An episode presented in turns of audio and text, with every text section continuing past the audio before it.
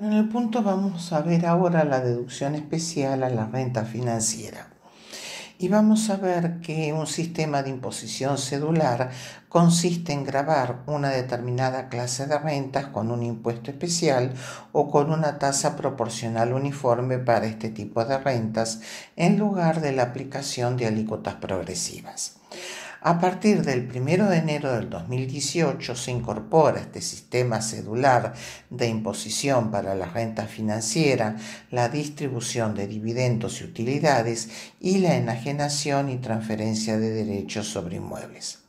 El artículo 100 de la mencionada ley establece una deducción especial para un subconjunto de dichas rentas. Dicha deducción se aplica a las personas humanas y sucesiones indivisas residentes en el país que obtengan las siguientes ganancias de fuente argentina intereses y rendimientos por la colocación del capital en valores de fuente argentina, depósitos bancarios a plazo, títulos públicos, obligaciones negociables, cuota partes de fondos comunes de inversión, títulos de deuda de fiduciario financiero, bonos y demás valores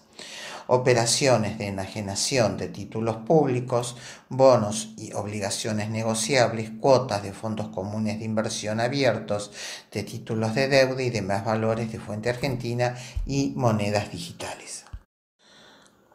El monto de la deducción ascenderá a una vez el valor del mínimo no imponible del artículo 30 por el periodo fiscal sin posibilidad de generar quebrantos ni trasladar el saldo remanente de existir a periodos fiscales. Dicha deducción se va a proporcionar de acuerdo a la renta atribuible a cada uno de los conceptos. El decreto reglamentario establece el procedimiento para proporcionar la deducción especial del artículo 100 de la ley, que se deberá considerar de manera individual la ganancia bruta atribuible a 1. Los intereses o rendimientos comprendidos en el artículo 100.1. Los intereses o rendimientos comprendidos en el artículo 100.1b, o sea, punto A y punto B los resultados de enajenación de los conceptos del artículo 98.a y los resultados de enajenación de los conceptos del artículo 98.b. El mismo artículo aclara que no podrán deducirse de la renta sujeta al impuesto cedular los gastos de sepelio, las deducciones generales y las deducciones personales tenemos que tener en cuenta que para el periodo fiscal 2020, eh, la ley 27541 en el artículo 32 del Boletín Oficial del 2312 del 2019 deroga este artículo 95 de impuesto cedular, pero para el periodo fiscal 2020. Vamos a ver ahora la aplicación de las deducciones personales para rentas de fuente extranjera. Eh, antes de entrar en el tema, vamos a hacer una aclaración con respecto a el artículo 25 em, de la ley del impuesto a las ganancias en el tercer párrafo, que dice que a los efectos de este artículo no se consideran pérdidas los importes que la ley autoriza a deducir por los conceptos indicados en el artículo 30.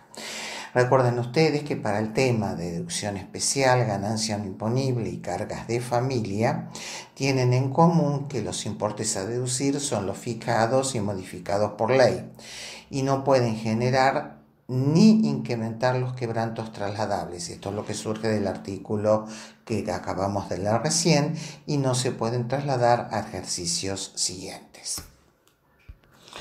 De acuerdo al artículo 128 de la ley, para determinar la ganancia neta sujeta a impuestos de fuente extranjera, las personas físicas y sucesiones indivisas residentes en el país deben restar de la ganancia neta de fuente extranjera las deducciones en concepto de ganancia no imponible y cargas de familia que figuran en los artículos A y B del artículo 30 en la medida en que excedan a la ganancia neta de fuente argentina correspondiente al mismo año fiscal.